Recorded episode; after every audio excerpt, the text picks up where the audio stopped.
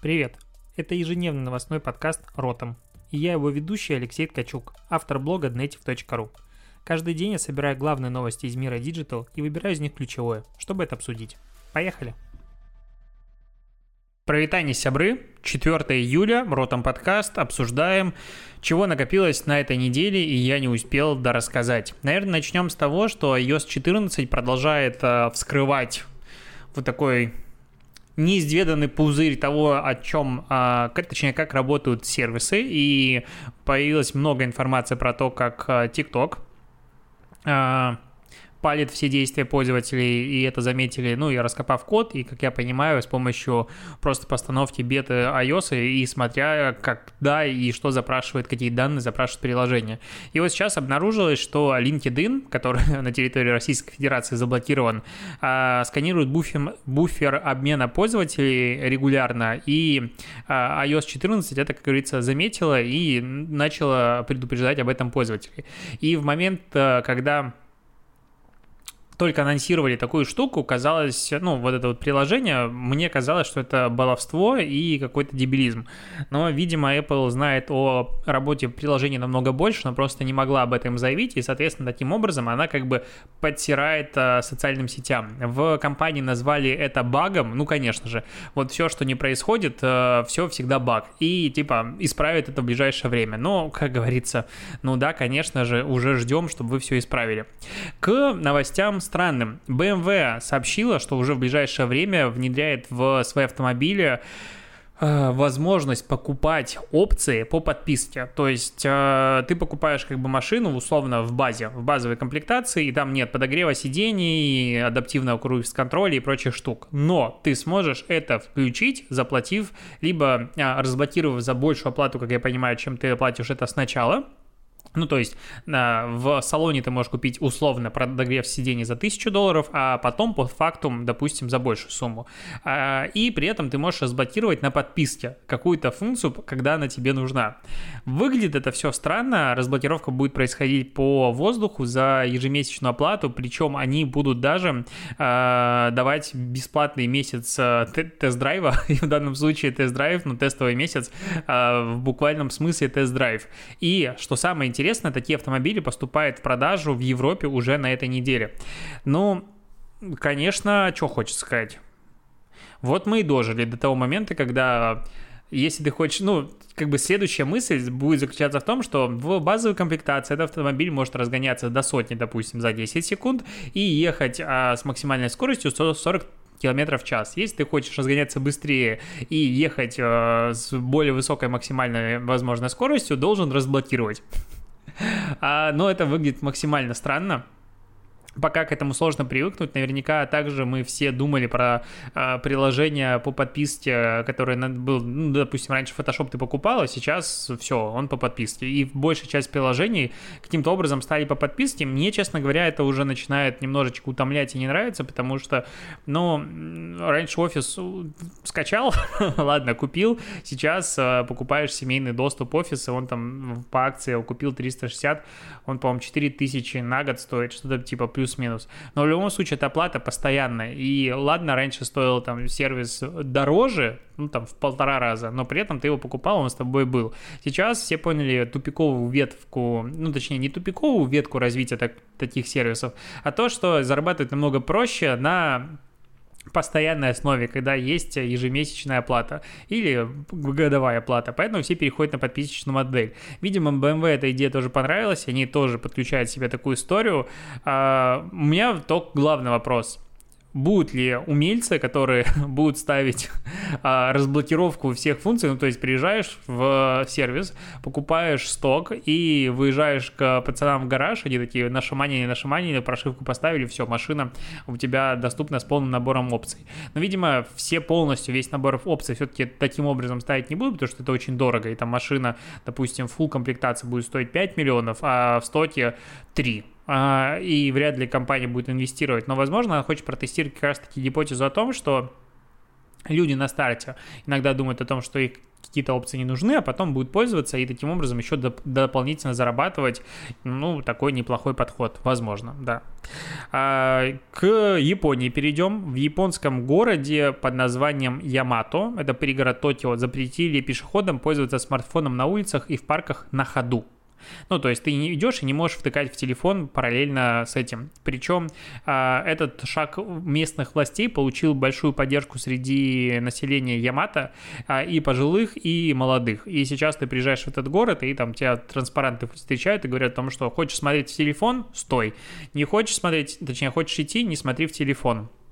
Интересно, что в 2014 году, еще в 2014 году, как-то давно было, японский оператор NTT Дакома провел исследование, которое показало, что пешеходы теряют 95% поля зрения, глядя в смартфон. И мне кажется, вообще э, мы новое поколение, которое имеет э, развитость вот этого, как он называется, бокового зрения, ну прям максимально большой относительно всех предыдущих. Да, раньше ты должен был выживать, э, и боковое зрение тебе этим помогало.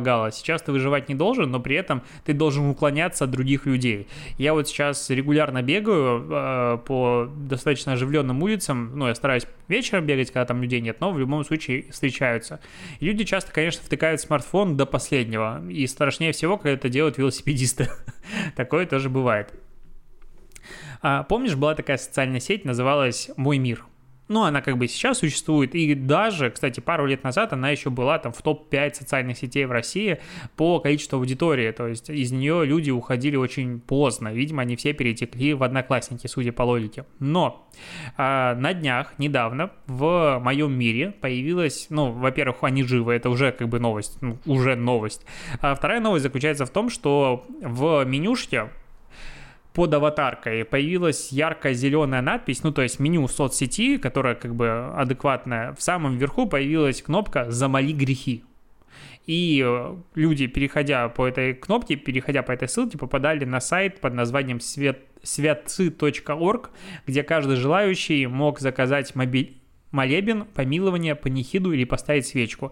Также выбрать один или несколько храмов, который пройдет выбранный церковный обряд.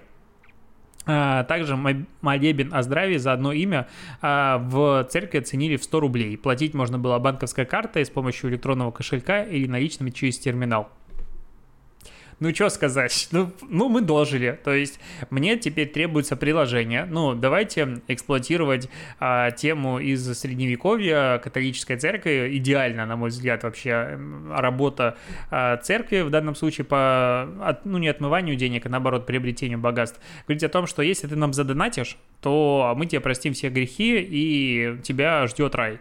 И ты такой, нормально, то есть я могу типа всю жизнь грешить и потом купить самоотвод и получить себе соответственно, путь наверх. Вообще красота. То есть, в принципе, в мобильном приложении просто должна быть, опять-таки, подписочная модель, где ты просто подписываешь, а что нет? Ну, почему современные технологии не должны приходить в церковь?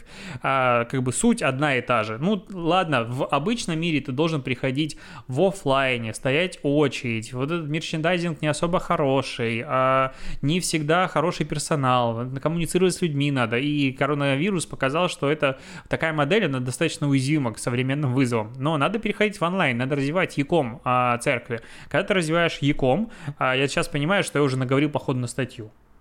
Ну, короче, когда ты развиваешь яком, то что ты можешь? Ну, окей, можешь, во-первых, предлагать доставку. Очень удобно.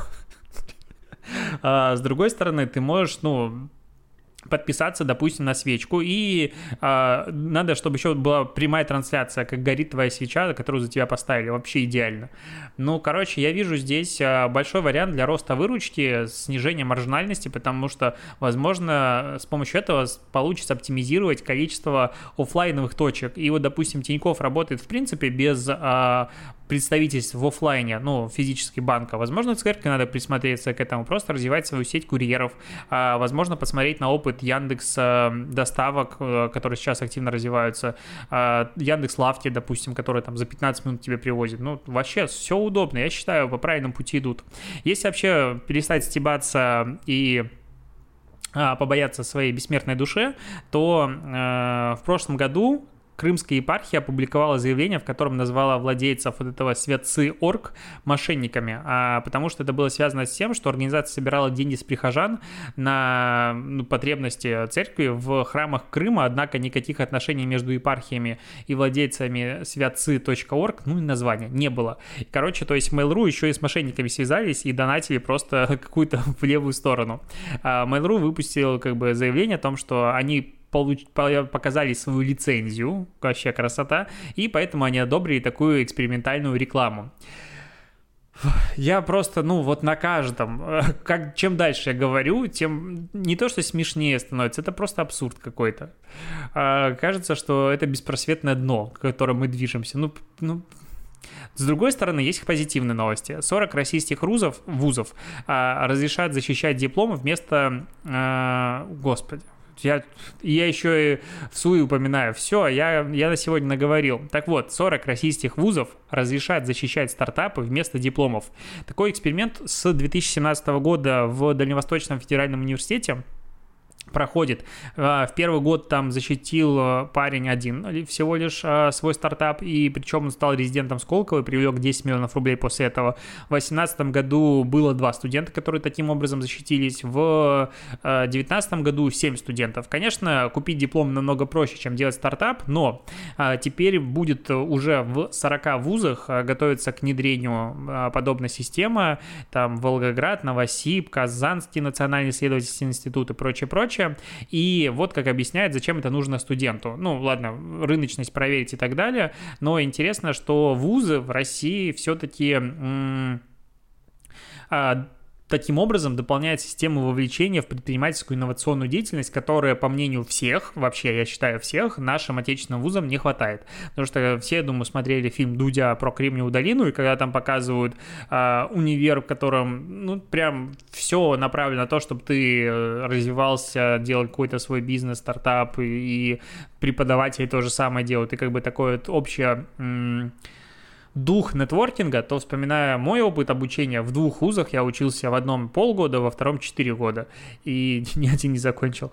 А, и вспоминая свой опыт, там как бы атмосфера уныния была лично у меня. Ну, я вот в БНТ учился в момент, когда ремонтировался а, корпус, один из корпусов, если кому-то важно 15-й, а, это корпус корабль, и там просто, ну, были такие случаи, когда ты идешь по коридору, с правой стороны в, в лекционных, господи, в лекториях, в а, кабинетах просто нет окон, а слева идут занятия. Зима. Ну, то есть, ты сам понимаешь, мы просто сидели в куртках. И вспоминая такое количество, ну, просто это не учеба, вот это реально ты должен ценить эти знания, потому что для того, что ты их получаешь, ты просто борешься за свое существование, за свою жизнь, не говоря уже про общаги и так далее.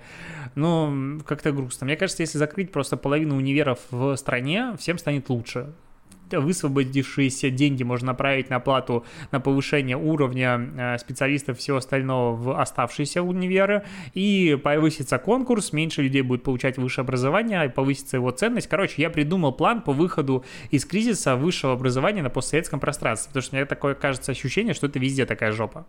А, ладно, увлекся опять. А, поговорим про про что поговорим? Поговорим про классный опыт. Наверное, сегодня буду подкаст делать не сильно долгий. А, в Киеве редакция MC Today — это медиа для креаторов. Я, честно говоря, увидел его впервые, но хочу почитать поподробнее, потому что визуально выглядит классно. И они сделали шутеечку. Решили проверить то, как разные медиа проверяют информацию, которая к ним поступает. И они, короче, что они сделали? Старбакса в Украине нет, к сожалению, печально, так же, как и в Беларуси. И в Беларуси новости о том, что Starbucks приходит в ближайшие полгода, а, появляются примерно всегда. Ну, то есть, сколько я вот помню какие-то слухи, последние лет пять каждый раз, вот в этом году Starbucks точно придет. Но глядя на уровень жизни в стране и на цены в Starbucks, я вообще не понимаю, кто туда будет ходить. Ну, блин, что-то дороговатенько там. Но э, в Киеве что сделали ребята? Они взяли, пошли, оформили сим-карту, придумали э, пресс-секретаря Старбакса в Украине, ее зовут Анастасия Лачинова, Млачинова, неважно, завели ей Telegram и Gmail и разослали пресс-релизы в разные компании, а, просто переписав а, пресс-релиз Viber вся тональность, вся идея, все то же самое. Но при этом, понимая, что если просто сделать пресс-релиз, не будет никакой, скажем так, шутки и возможности проверить информацию, кроме как обратиться в Starbucks, э, медиа, не все это могут, не все это умеют и прочее, прочее, они оставили несколько зацепок, а именно четыре. Первое, что э, они добавили в этот пресс-релиз цитату директора компании, причем его э, назвали Самуэль Баум, э, его, ну, это имя и фамилия сценариста «Обмани меня». А у самого, конечно же, у Starbucks Starbucks SEO совсем другой. А, кроме того, по адресу, по которому как бы Starbucks должен был открыться на следующей неделе, а именно так было сказано в пресс-релизе, находится котлован, ну, в данный момент. То есть ничего там нет, там котлован, ну, замороженный, насколько я вижу по фотографиям, которые давно стройка не идет. А, следующий момент. Фотография девушки из пресс-службы, опять-таки, с депозит фото взяли, и, ну, понятное дело, что эту информацию можно было проверить через а, основ, ну, главный офис а, Starbucks. А, они разослали 50 писем, суммарно получили 14 публикаций. То есть медиа большие опубликовали. Первым стал The Village. А, журналист уточнил, ну, позвонил по телефону, указанному в письме, уточнил некоторые данные, попросил доказательства открытия сети. А, ребята, конечно же, пообещали, что появится, но чуть позже. Через несколько минут после э, звонка на сайте появилась новость, и, видимо, журналисту таких э, данных хватило. Потом позвонили еще одни журналисты, потом еще одни. Короче, по факту дофига СМИ, крупных, больших СМИ, даже я знаю эти названия, опубликовали этот пресс-релиз. А что интересно по итогу? Ну, понятное дело, что часть СМИ все-таки распознала подвох, потому что беглый гуглинг, ну, первое, что стоит сделать, это посмотреть адрес. Ну, то есть это самая простая зацепка, которая вообще существует. И если по адресу котлован, то либо уточнить, почему так, либо подумать, что, возможно, здесь какие-то проблемы. И э, даже когда когда начало выясняться о том, что это все-таки развод и фейк, то не все СМИ поубирали новости, что интересно. Другие СМИ начали делать расследования, начали делать что-то еще. Короче, а, это просто к теме того, насколько журналисты, не все, понятное дело, есть хорошие журналисты, проверяют информацию, которую не получают.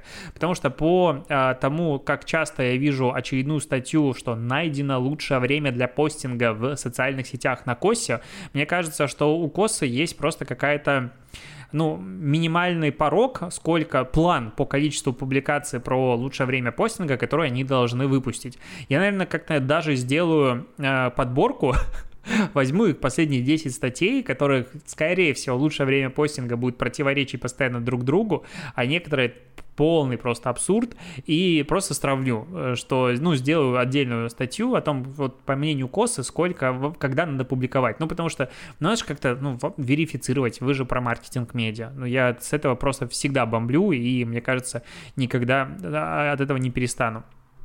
На этом, я думаю, буду заканчивать.